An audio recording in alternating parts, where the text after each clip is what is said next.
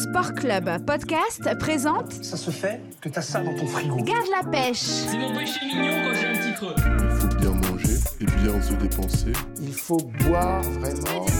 Garde la pêche avec Julie. Hello hello, c'est Julie. Bonjour et bienvenue dans ce nouveau numéro de Garde la pêche. Bonjour également à toi, Julien, mon binôme de podcast, Quel plaisir de te retrouver. Salut tout le monde. Salut Julie. et aussi à Angelica, Bonjour tout le monde. qui est notre invitée du jour. Et avant de commencer, Angelica, est-ce que tu peux te présenter euh, aux auditeurs? Oui. Alors moi c'est Angelica Berriot. Je suis athlète de haut niveau, du moins je l'ai été. J'étais sur Reims euh, bah, toute ma jeunesse pratiquement jusqu'à l'année dernière et là cette année je suis à La Roche-sur-Yon donc je fais de l'athlétisme et plus particulièrement du saut en longueur. Et elle bondit très loin. voilà. Une vraie ambassadrice sport club. On peut le dire, Angelica, parce que tous les athlètes qui passent par ce podcast sont très humbles et très modestes dans Mais leur oui, on performance. se rend pas compte. Plus de 6 mètres quand tout va bien. Quand tout va bien, oui. Voilà. nous, nous, quand tout va bien, on va pas 6 mètres. C'est ça qu'on veut Euh, dire. ouais. Moi j'ai les souvenirs de- du sport au, au- au lycée, là, ça allait pas très loin. Chacun ses spécialités. Mais en tout cas, Angelica, merci beaucoup d'être avec nous. Bah merci à vous. Et du coup, avec ta discipline, tes objectifs euh, du coup sportifs, est-ce que l'alimentation est au centre de ton attention? Euh, C'est quoi ton regard par rapport à ça? Alors oui, c'est vrai bah, qu'il faut faire quand même attention. J'essaie de manger le plus équilibré possible. Après, euh, si j'ai envie de me faire plaisir, je le fais et je pense que tout le monde en a besoin. Ouais, ça c'est bien, c'est important de le dire. Et le terme faire attention, à force, tout le monde commence à me connaître. ça me fait peur, j'ai les poils qui s'irissent. Mais ok, donc là ton rapport à- par rapport à ça, il est très apaisé. Et ça a toujours été comme ça? Euh, ben, j'ai eu une période difficile euh, après 2017, tant mentalement que physiquement, et en fait ça a joué sur tout, donc j'ai grossi. Et du coup, je me suis mis des restrictions et euh, à force de prendre des reproches euh, comme quoi bah, euh, ça va pas pour une sauteuse en longueur de grossir, bah, on se donne des restrictions et après, bah, à force de me mettre des restrictions, il y a des moments où je ne m'arrêtais pas de manger et pas des choses saines. C'est vrai, enfin moi je, je le remarque maintenant, mais bah, dans cette période je le remarquais pas, mais oui j'avais, enfin là j'ai perdu 5 kilos et parce que euh, j'y pense pas, je prends du plaisir à manger, mais sans restriction en fait. Et, euh, Et en fait, c'était quoi? C'était des périodes où tu te prives en fait de privation? Et ensuite. Ah oui, oui, oui, je me privais pour euh, être le plus clean possible et perdre des kilos, mais que je Du coup, ça fait l'effet inverse. Parce que même le comportement alimentaire, du ça. coup, euh, a des répercussions. Et est-ce qu'on peut parler de, de boulimie ou c'est un terme qui est euh, un peu trop fort pour toi? Euh, je vais être honnête, les petits bateaux au chocolat, je pouvais manger mais un paquet complet pendant une soirée quoi. Ouais, Si, c'était euh, après le dîner. euh. Bon, après, je veux faire euh, une bonne parenthèse là-dessus. C'est vrai que le terme boulimie, il n'est pas forcément adapté. Et même en consultation, j'ai beaucoup de patients qui viennent me consulter en me disant je fais de la boulimie, euh, alors que dans les trois quarts des cas, ben, c'est pas le cas. Mais euh, pour parler de boulimie, il y a certains critères à prendre en compte, et enfin, si je peux appeler ça critères, qui déterminent s'il y a boulimie ou pas. Donc il y a une sorte de considération scientifique autour de, de la boulimie, parce que c'est vrai qu'on en parle un peu dans la vie de tous les jours, on voit parfois des reportages à la télé. C'est un terme, j'ai l'impression, pour euh, l'utiliser, qui est assez galvaudé, c'est-à-dire Ouais, qu'on l'utilise un peu pour tout et pour les rien. réseaux sociaux, on le voit un petit peu partout. Donc, euh, je vais essayer de pas trop vous perdre dans, dans Alors les oui. détails. Est-ce que tu as deux, trois trucs à nous dire ouais. Mais voilà, concrètement, une personne atteinte de boulimie, ça va être une personne qui va ingérer de très très très grandes quantités de nourriture en très peu de temps. C'est-à-dire ingérer un minimum de 3000 calories en 15-20 minutes. Donc je les petits gâteaux au chocolat, ça rentre dedans, ça? Non, du tout, c'est pas une crise de boulimie, pas du tout, parce que 3000 calories, c'est un minimum. Euh, les personnes concernées, ça peut être 4000, 5000 calories en 15-20 minutes. Ah ouais. Donc il y a vraiment ce rapport quantité et euh, timing. Et ensuite, il y a un deuxième critère, c'est que la personne boulimique va avoir un comportement compensatoire après. Hmm. Donc un comportement compensatoire, ça va être en gros, euh, parce qu'elle a ingéré donc cette quantité de, de calories, elle va essayer de compenser avec le fait de, de se faire vomir, prendre des laxatifs, faire du sport euh, à outrance, etc. Donc c'est un effet de culpabilité en fait après? Oui, voilà. Alors après, c'est Ouais. clairement une pathologie. hein. C'est c'est ce besoin de compenser euh, plus fort que tout. Et c'est ça la boulimie. Après, on peut aussi parler d'hyperphagie boulimique, où là, il y a cette notion de quantité en calories, mais il n'y a pas ce comportement euh, compensatoire. Mais dans les deux cas de figure, faut vraiment pas le prendre euh, à la légère. Et comme tu nous disais tout à l'heure, Angelica, il y a juste la le paquet de gâteaux ou euh, la barre de céréales, euh, voilà, qui était en plus, soit en fin de repas ou entre les repas. Il n'y a pas du tout ces, ces notions-là de débordement plus, plus, plus calorique et euh, comportement compensatoire après. Quel que soit le, le repas, si c'est des chips par exemple, on parlait de chocolat, mais ça peut être. Oui, euh, C'est pareil. Oui, ou même des fois euh, en grande quantité. hein, les personnes qui sont atteintes, euh, ils, peuvent, ils ouvrent les placards et, et ils, ils prennent aucun plaisir en fait à Mm. manger. C'est vraiment euh, Ouais. ce il y a- terme il y a- de bourrage quoi. Enfin, Ouais, c'est la- vraiment se remplir. La notion de, de plaisir, elle est. Elle est plus là. Elle est plus là. Mais si je termine sur le, le TCA, parce que vraiment la boulimie c'est un trouble du comportement alimentaire, il est vraiment indispensable de consulter quelqu'un qui sera spécialiste de TCA, donc psychologue, diététicien, médecin, mais Mhm. vraiment spécialisé, hyper important. Sinon, on retrouve aussi des euh, sites internet comme le site stoptca.fr où il y a un listing de professionnels, ou bah, voilà, vraiment spécialisés. Et aussi, renseignez-vous autour de vous. Il y a beaucoup d'associations euh, qui peuvent vous accompagner et vous conseiller. Voilà, pour les Bon. personnes qui se sentent concernées par, euh, par ça. Ce que je comprends là quand même, Julie, c'est que on est plus de l'ordre du mental, du psychique que de l'alimentaire pur en fait. Oui. C'est un problème comportemental quelque part. Oui, c'est ça. Psychologique, c'est c'est mental, euh, exactement. Et là, dans ta situation, on est loin de tout ça, on est d'accord, hein, Angelica, quand même. Je pense que c'était très mental. C'était une période, de- comme j'ai dit, qui, enfin, j'allais pas bien du tout.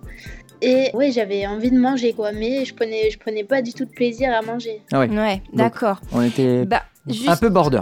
oui, voilà, Ouais. border, border. Comment t'en es sorti toi justement de cette période-là euh, Parce qu'aujourd'hui, de la façon dont tu nous en parles, j'ai l'impression que c'est derrière toi. C'est ça. Bah euh, déjà, donc j'ai vu un prépa mental qui m'a remis bah, les choses en place. Après, bah, j'ai relativisé. Déjà, je me suis dit l'athlé, c'est un sport, donc euh, il faut calmer et euh, il y a plus grave dans la vie si jamais euh, il n'y a pas de performance ou autre. Mm. Ouais, donc t'as Euh, appris à prendre du recul finalement. recul, ouais. c'est ça. Voilà, j'ai pris du recul et euh, bah, au fur et à mesure, bah, je, je pensais plus à me goinfrer quoi. Et, Mm. et j'ai appris aussi à manger correctement, équilibré et à bonne dose parce que enfin, je me... Ouais. Parce qu'il y avait quand même ce côté restrictif plus plus plus Ouais, qui euh, mettait ton corps déjà en be- en- dans le besoin. Des fois on se dit oh là là ça dérape, je mange beaucoup euh, de petits gâteaux, sauf que de, de base ça part d'une sensation de faim. Mm. Donc euh, Ouais, bon. c'est ça, je pense. Du coup, je m'en, je m'en suis sortie euh, au fur et à mesure et après, bah. Après, j'ai grandi aussi, donc je pense que Eh ouais. dans la tête, euh, je sais ce qu'il me faut et ce qu'il faut pas Mhm. faire. Je- Ouais. Je, pense que la maturité et la connaissance de son corps, ça aide aussi un petit peu quand même. hein. Ouais, oui. Et d'ailleurs, si on parle de tout ça, j'ai une question à vous poser à tous les deux. Imaginons, en fin de repas ou entre les repas, vous avez cette sensation euh, de faim qui Ok. arrive. Qu'est-ce qu'on fait? Ça m'arrive très peu souvent en vérité parce que je crois que je suis habitué à manger à des heures euh, et pas Ouais, entre les repas. réglé. Mais si jamais ça m'arrive, on m'a toujours dit il Mm. faut boire de l'eau. Bah, moi aussi, j'ai ce réflexe, donc je vais prendre deux gorgées d'eau, je vais me dire, ouais, peut-être que ça va passer. Bon, ça passe pas forcément parce que 5 minutes après, j'ai faim. Mais ouais, si j'ai faim, je vais boire, mais je vais pas forcément manger si, c'est, si on est à 30 minutes du repas. Ouais, bah t'as bien fait, la dernière phrase là veut tout dire. Si on est proche du repas, oui, éventuellement on peut boire un coup, mais sinon, non, on a faim, on mange. Le, coup de euh, j'ai faim, le ventre qui gargouille, je bois un coup, non, ça, ça convient pas. donc euh, c'est tout simple, c'est une, euh, c'est une réaction physiologique, donc en cas de faim, on mange et puis on, on boira après. Moi, au contraire, des fois, genre, j'ai besoin de boire pendant le repas, mais pour que. Bah, tasses. pour que ça passe.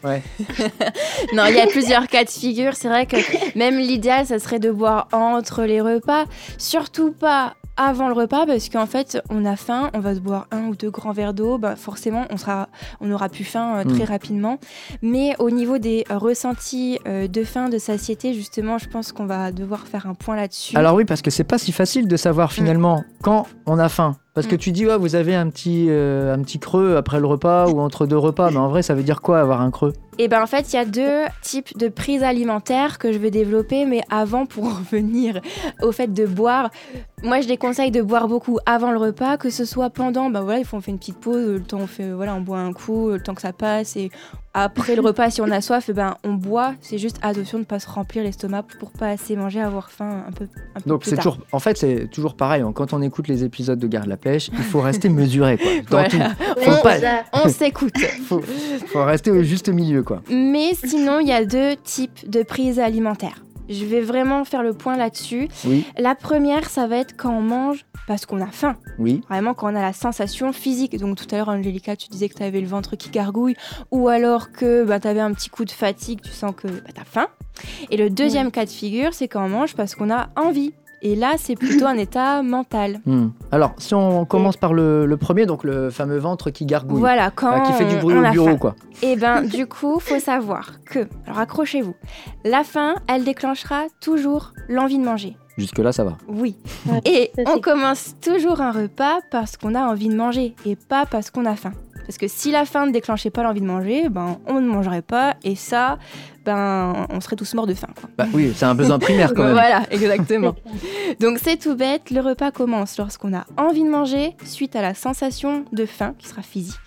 Et euh, les envies, elles sont primordiales et euh, je reviendrai sur ces envies euh, à la fin. Bien. Et ensuite, lorsqu'on commence à manger, il y a quelque chose qui arrive très rapidement. Ça serait quoi d'après vous? Donc la fameuse satiété. La satiété, oui, c'est ça. Et c'est lorsque la sensation physique, donc la sensation de faim, euh, est passée. C'est ça la satiété. Mais en vrai, elle arrive très très rapidement, au bout de 3-4 bouchées. Mm. Donc ça suffirait Ah bon? pas. Mm. Donc en vrai, on ne s'arrête pas de manger euh, à satiété, on s'arrêtera lorsqu'on n'aura plus envie de Ah. manger. Ouais. Et ça, ça s'appelle le rassasiement. Donc Voilà. pour faire un petit récap de tout ça, de cette partie, on mange lorsqu'on a envie de manger et on s'arrête quand on n'a plus envie. Voilà, En gros, c'est la tête qui décide, quoi. exactement, c'est ça. Et souvent, on interprète mal les choses lorsqu'on se dit euh, on mange lorsqu'on a faim, on arrête quand on est à satiété, on oublie le fameux euh, rassasiement. Et j'avoue, même moi en tant que diète, que ce soit en consulte ou euh, au quotidien, j'utilise souvent le mot satiété alors que je devrais plutôt utiliser le mot rassasiement. Si on n'arrive pas à la fin du repas rassasié, bah, il y aura forcément plus de chances d'avoir des grignotages, Hmm. de manger des petits bateaux, Ouais. les petites barquettes au chocolat, tout ça, tout ça. Les fameuses, on a bien compris. Voilà. Donc ça, c'est la première. euh, Voilà, premier cas de figure quand on mange quand on a faim. Ensuite, le deuxième cas de figure, c'est quand on mange par envie uniquement. Et qu'est-ce qui va venir d'après vous euh, après l'envie de manger? Bah quand on a plus faim. Donc pas la satiété. Ouais, parce que du coup le ventre gargouillait pas de base, donc euh, nickel, t'as bien compris la, la nuance. Mais il n'y a pas de satiété à avoir puisque ben on est déjà à satiété, satiété, voilà. puisque ben on n'a pas faim, c'est juste l'envie de manger. Donc si on reprend, lorsqu'on mange plus par envie, ce sera le rassasiement qui va nous faire arrêter la prise alimentaire. Donc comme le premier cas de figure, le rassasiement. Bon, c'est vrai que c'est- pas toujours simple, donc finalement avec tout ce que tu viens de nous dire, comment on fait pour que bah, le repas s'arrête quand on n'a plus envie de manger, déjà d'une part, et comment on fait pour euh, trouver ce fameux rassasiement dont nous- tu nous parlais tout à l'heure? Oui, alors c'est vrai qu'il y a trois conditions pour, euh, Arriver pour au se rendre compte du rassasiement. Ok. Donc déjà le premier point, ça serait de répondre à l'envie de manger. Exemple tout bête, si tu as envie de manger du chocolat, ben il faut manger du chocolat parce que sinon cette envie ne passera pas. C'est pas en mangeant une carotte que ton envie de chocolat va, va passer. Alors oui, en effet. Donc quand on a une envie, eh ben on mange. Donc c'est un peu le même principe que tu nous disais tout à l'heure. On va, si on a envie de manger du chocolat, on va pas boire de l'eau. Voilà, exactement.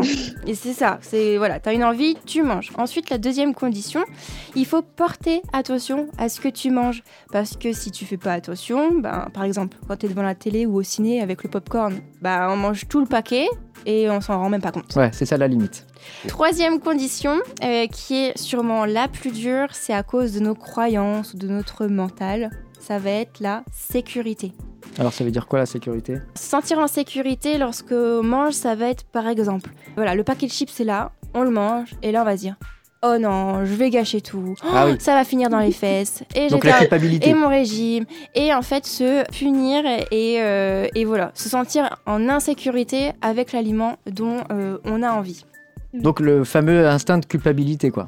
Voilà, c'est ça. Et En vrai, si on se dit tout ça, ben, la prise alimentaire, elle va pas s'arrêter parce que l'envie de chips ne s'arrêtera pas puisque notre attention ne sera pas portée Hmm. euh, là-dessus également. Donc si une des trois conditions n'est pas là, eh ben, on ne pourra pas euh, s'arrêter de manger. Du coup, on va manger, manger, manger, et après, Ouais. entre un cercle vicieux. Exactement. Et là, on a compris que c'était pas si simple. Alors, si on Oui. doit euh, conclure un peu au milieu de tout ça, je pense qu'il y a beaucoup de gens qui vont te kiffer en écoutant ce podcast parce qu'ils vont se dire, bah finalement, si on s'écoute et qu'on veut se faire un petit plaisir à partir du moment où il est mesuré, il faut y aller. Voilà, c'est ça. S'écouter euh, son corps. Et après, c'est ok, vous avez compris que on peut manger parce qu'on a faim, mais on peut aussi manger parce qu'on a envie. Et Mm. par contre, on s'arrête une fois que ben on était content, on a assouvi notre envie, on a fait attention, on a mangé, on va dire, en pleine conscience, et puis être ok et pas culpabiliser ou quoi que ce soit. L'équilibre alimentaire se fait sur minimum 15 jours. Donc, il n'y a pas de souci à avoir. Ensuite, on reprend son petit rythme et tout va bien. Là, tu es plutôt dans le mode très euh, horloger de la journée, Angelica, toi, si on, on conclut, c'est-à-dire que tu as ta petite routine finalement? Oh oui, je pense que j'ai ma petite routine. J'aime bien, quand je peux, j'aime bien prendre mon temps au petit déjeuner, donc entre 8h30 et 9h, donc Mhm. ça va. Euh, je prends mon repas euh, à midi et euh, collation vers 16h avant l'entraînement. Et euh, j'attends 20h, bon, peut-être 19h30 si j'ai très faim le soir. Ouais, c'est ça. Donc après, juste à reprendre la routine là, même si un jour ou deux, voilà, c'est un petit peu, on avait d'autres envies, on était sortis ou autre, et, et c'est reparti pour un tour. Et il faut pas culpabiliser pour autant si un jour on a une petite faim en plus ou après une compète, euh, on se dit Voilà, bon là, ça. euh, je me suis bien dépensé, je peux me faire un petit plaisir. Et si vous ressentez que cette culpabilité ne passe pas ou autre, eh ben, n'hésitez pas à vous faire euh, encadrer, entourer par des professionnels ou en parler avec votre entourage, c'est Mm. hyper important. Ah oui, c'est vrai qu'il faudrait qu'on parle de, de ça, l'entourage, euh, parce que tout à l'heure euh, on a commencé par le témoignage d'Angelica qui parlait des remarques, des moqueries, etc. Ça joue pour euh, plus de la moitié de finalement ton comportement par la suite. Ouais, par la suite, et ça crée des croyances ensuite, ça crée des rythmes, des, des troubles même, euh, bah voilà. hein. Hmm. En Des fait, on s'écoute plus et on mange pour les autres, alors que moi, je vous encourage à être égoïste. Bah, Et le- manger pour soi, ce qui nous donne envie. C'est une belle conclusion, merci beaucoup Julie. hein. Bon, en tout cas, merci à toi, Julien, de participer également. Merci beaucoup à toi, Angelica, pour ta participation. C'était chouette, j'ai passé un bon Bah, moment. merci beaucoup pour toutes tes infos, ça va m'aider. hein. En tout cas, cet épisode touche à sa fin. J'espère qu'il vous a plu et je vous dis à très bientôt dans un nouveau numéro de Garde la pêche.